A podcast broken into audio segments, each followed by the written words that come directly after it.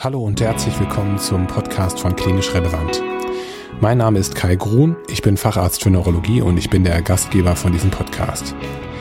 Heute muss ich ein bisschen leiser sprechen, weil mein Sohn einfach nicht einschlafen möchte.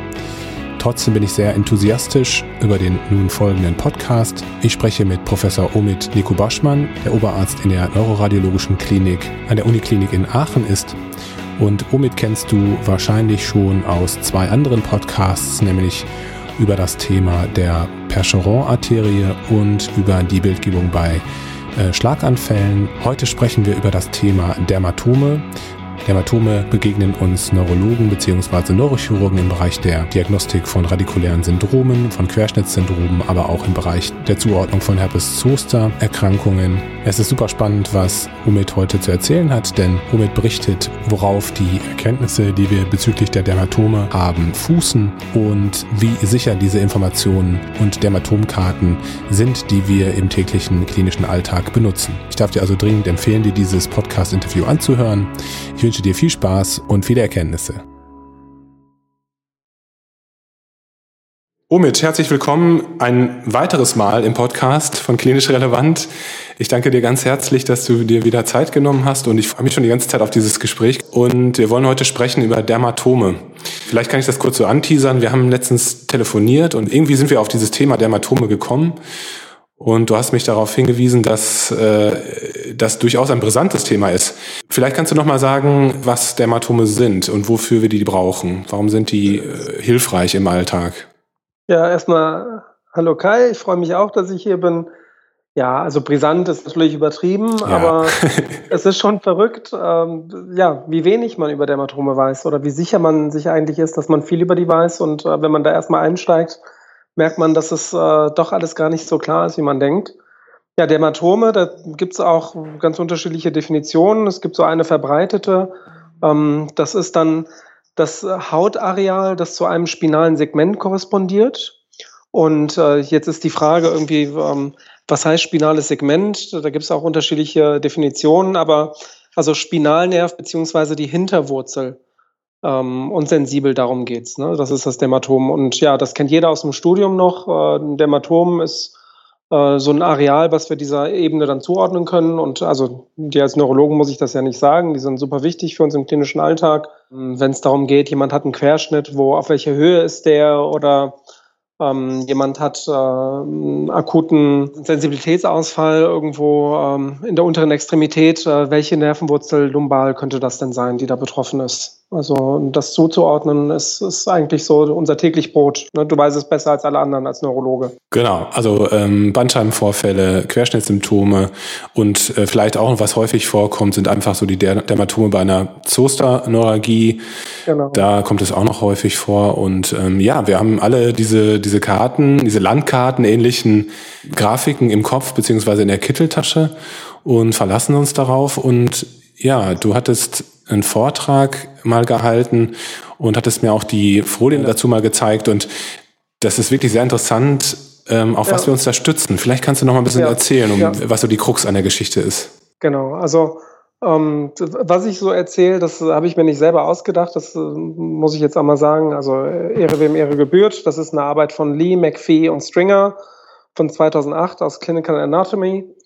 Ähm, und die haben mal sehr schön untersucht, ähm, wenn man sich das mal so anschaut. Ich habe mal ein paar verschiedene Dermatomkarten rausgesucht. Ich versuche das mal so gut ich kann zu beschreiben. Also ich hoffe, jeder kann sich das vorstellen, was ich so erzähle jetzt. Aber wir, wir Radiologen sollen ja eh immer blumig beschreiben. Ähm, nehmen wir zum Beispiel diese bekannte äh, Höhe ähm, TH5, so die ähm, Mamillen, ne, ja. das ist, glaube ich, weiß noch jeder aus dem Studium, ja, TH5 sind die Mamillen und äh, das ist verrückterweise so, also im Netter ist TH5 auch äh, Mamille, ähm, aber es gibt auch Arbeiten, zum Beispiel Drislane, der sagt, das ist TH4, die Mamille. Oder ähm, lateraler Oberschenkel, ähm, da sagt der Netter, dass der laterale Oberschenkel L4 ist und äh, im Hacke ist es eher L3 und im äh, Drizzlane ist das ganz komisch. Also da ist es sowohl L5 als auch äh, L2, also ganz eigenartig. Und äh, wenn man sich so dran erinnert, äh, gab es ganz unterschiedliche äh, Kartenformen. Also dieser metamere segmentale Aufbau, der ist am Stamm ja, glaube ich, ganz eindrücklich für alle, ne? dass, dass so wie so ringförmig die Dermatome so absteigen, von der Mamille zum Bauchnabel und weiter runter. Und zu den Extremitäten, da gibt es ganz unterschiedliche Formen. Also ähm, da ist das auch so, dass zum Beispiel beim Hacke das auch da so weitergeht, so ringförmig. Ähm, Im Netter ist das eher spiralförmig.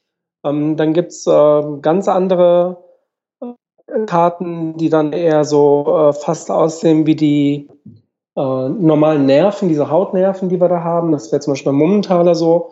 Also das ist ganz, ganz, ganz unterschiedlich. Und äh, Lee, die haben sich mal angeschaut, ähm, ja, welche Karte gilt denn überhaupt und woher kommen die? Und äh, wenn man sich mal damit beschäftigt, ist das wirklich verrückt und das ist auch ein schönes Beispiel, wie Wissenschaft überhaupt funktioniert. Ähm, die ganzen Dermatomkarten, die wir haben, die basieren auf drei so essentiellen ursprünglichen Dermatomkarten. Und äh, das sind einmal von 1900 von Head and Campbell, äh, von 1933 äh, von einem Herrn Förster und dann nochmal von 1948 von Keegan und Garrett und ähm, oder Keegan und Garrett die haben das ganz unterschiedlich gemacht. Und wir können das mal kurz, wenn du möchtest, äh, so durchgehen. Wer, hat eigentlich äh, wie diese Karten erstellt? Äh, was sind die Stärken und die Schwächen? Also ohne jetzt vielleicht zu sehr ins Detail zu gehen. Genau, das würde mich interessieren. Wie sind die, wie sind die eigentlich ja. dazu gekommen, diese, diese ja. Karten da zu erstellen? Genau. Ja. ja.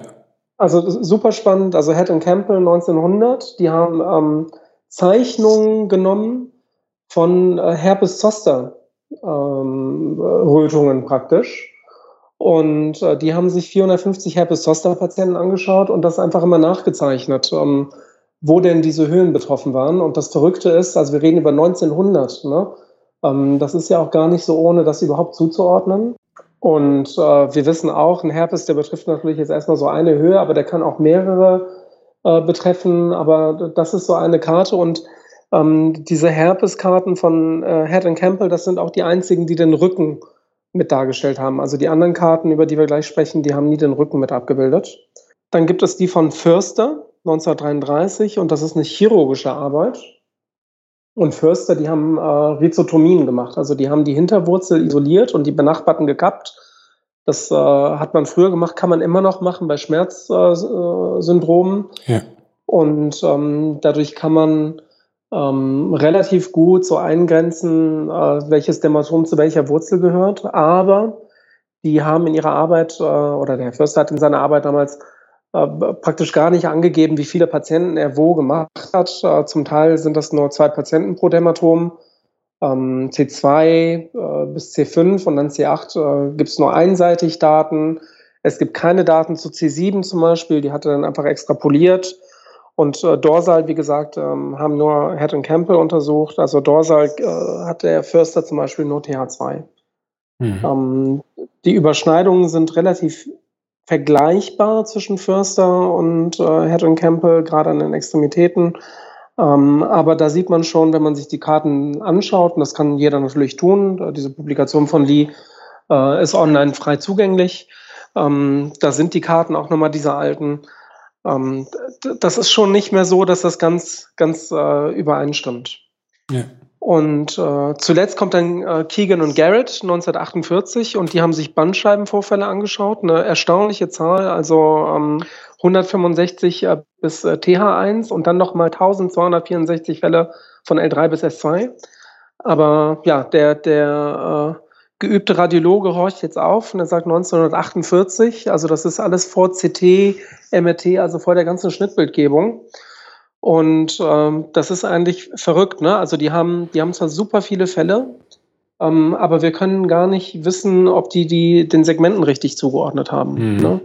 Ähm, wir kennen das aus der klinischen Praxis. Es gibt Bandscheibenvorfälle, die neuroforaminal, also auf der gleichen Höhe kann der gleiche Bandscheibenvorfall neuroforaminal Ärger machen oder im Rezessus erst äh, die nächste absteigende Nervenfaser. Mhm. Ähm, und ähm, das ist unheimlich variabel. Ähm, die äh, haben operative Befunde genommen, um das nachzuweisen, aber es haben auch nur in 50 Prozent der Fälle überhaupt einen Nervenkontakt nachweisen können. Die Kollegen haben L1 und L2 nicht bestimmt. Also ich könnte jetzt ewig so weitermachen. Das Verrückte ist einfach, das sind drei Arbeiten, die sind unheimlich alt und äh, haben ganz viele Schwachstellen. Und was man dann gemacht hat einfach, ist, man hat sich die Karten genommen und hat die sich zusammengeschustert von diesen Arbeiten ja. und hat dann Karten erstellt, die äh, für Bücher, für hier und da, die ähm, ästhetisch schön aussehen und die man gut angucken kann, die auch irgendwie Sinn ergeben, aber die nicht unbedingt wissenschaftlich gut fundiert sind. Also ganz verrückt. Was ich auch interessant finde, ist die Tatsache, dass auf diesen Karten sieht es ja immer so aus, als ob diese Dermatome so ganz streng voneinander getrennt wären. Ne? Also diese klaren Linien zwischen, äh, zwischen genau, den Dermatomen. Ja, ja. Das entspricht ja eigentlich auch nicht den neuroanatomischen Gegebenheiten, oder? Also das ja, Nervenphase. entspricht auch wahrscheinlich nicht deiner klinischen Erfahrung, ja, oder? Definitiv, also, definitiv. Da ja, hast du recht. Das ist so, ne? Ja. Also das weiß man, dass an der Mittellinie, also jeder, der untersucht, das hat man auch damals gelernt äh, in der neurologischen Untersuchung, an der Mittellinie ist die Überlappung der Dermatome am geringsten, ne? Also mhm. immer an der Mittellinie schauen. Aber es ist schon so, dass ähm, protopathische und epikritische Sensibilität ganz unterschiedlich sind. Also da gibt es mhm. zum Beispiel größere Überlappungen.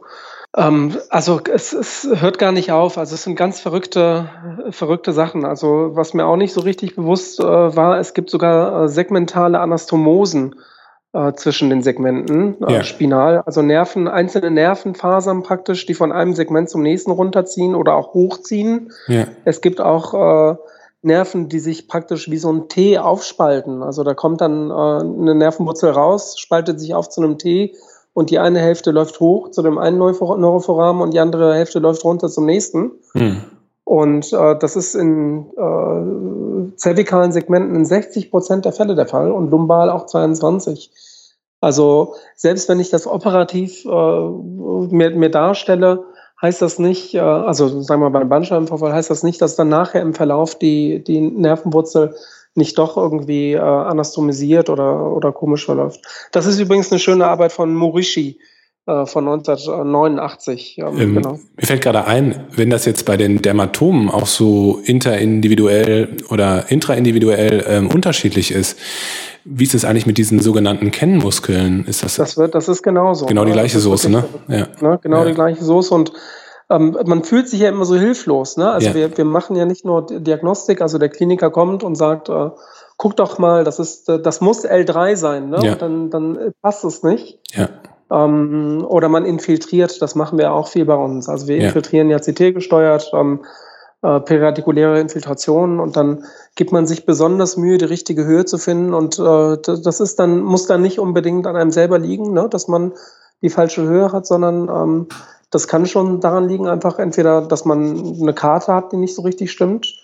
Das kann aber auch daran liegen, dass es äh, bei den Patienten jetzt inter, äh, also interindividuell ganz unterschiedlich ist. Mhm. Inwiefern hilft uns jetzt die Arbeit von Lee? Also was haben die gemacht und gibt es jetzt eine richtige Karte von denen? Ja, also es gibt richtig, das ist auch, was sie, was sie schön sagen und deswegen ist die Arbeit so schön. Also richtig in dem Sinne äh, gibt's nicht, aber was die haben, ist evidence-based und so heißt auch okay. die Arbeit. Die heißt ein evidence-based approach ja. to human dermatomes.